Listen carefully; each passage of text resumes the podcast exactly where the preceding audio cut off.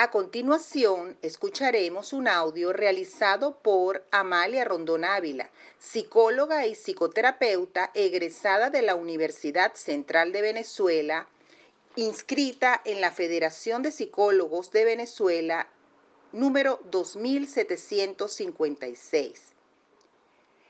Este audio describe los pasos de la técnica de relajación de Jacobson el cual consiste en la tensión-relajación de cada parte del cuerpo.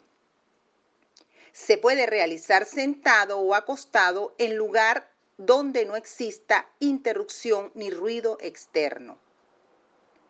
Las personas que las pueden realizar no deben estar atravesando enfermedades terminales ni dolores físicos por lesiones u otras afecciones.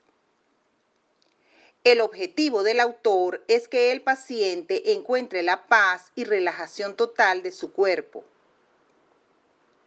Realizarlo regularmente evita el estrés que produce la enfermedad física y psíquica, además de aliviar malestares y cualquier trastorno del sueño o insomnio. Una vez que el entrenamiento de esta técnica se aprende, se irá haciendo sin ayuda y las señales las va dictando el mismo cuerpo.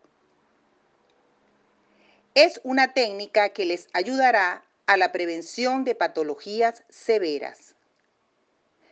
Se sugiere realizar en vigilia y al levantarse. Una vez que se realiza, el cuerpo estará activo y enérgico para cualquier actividad.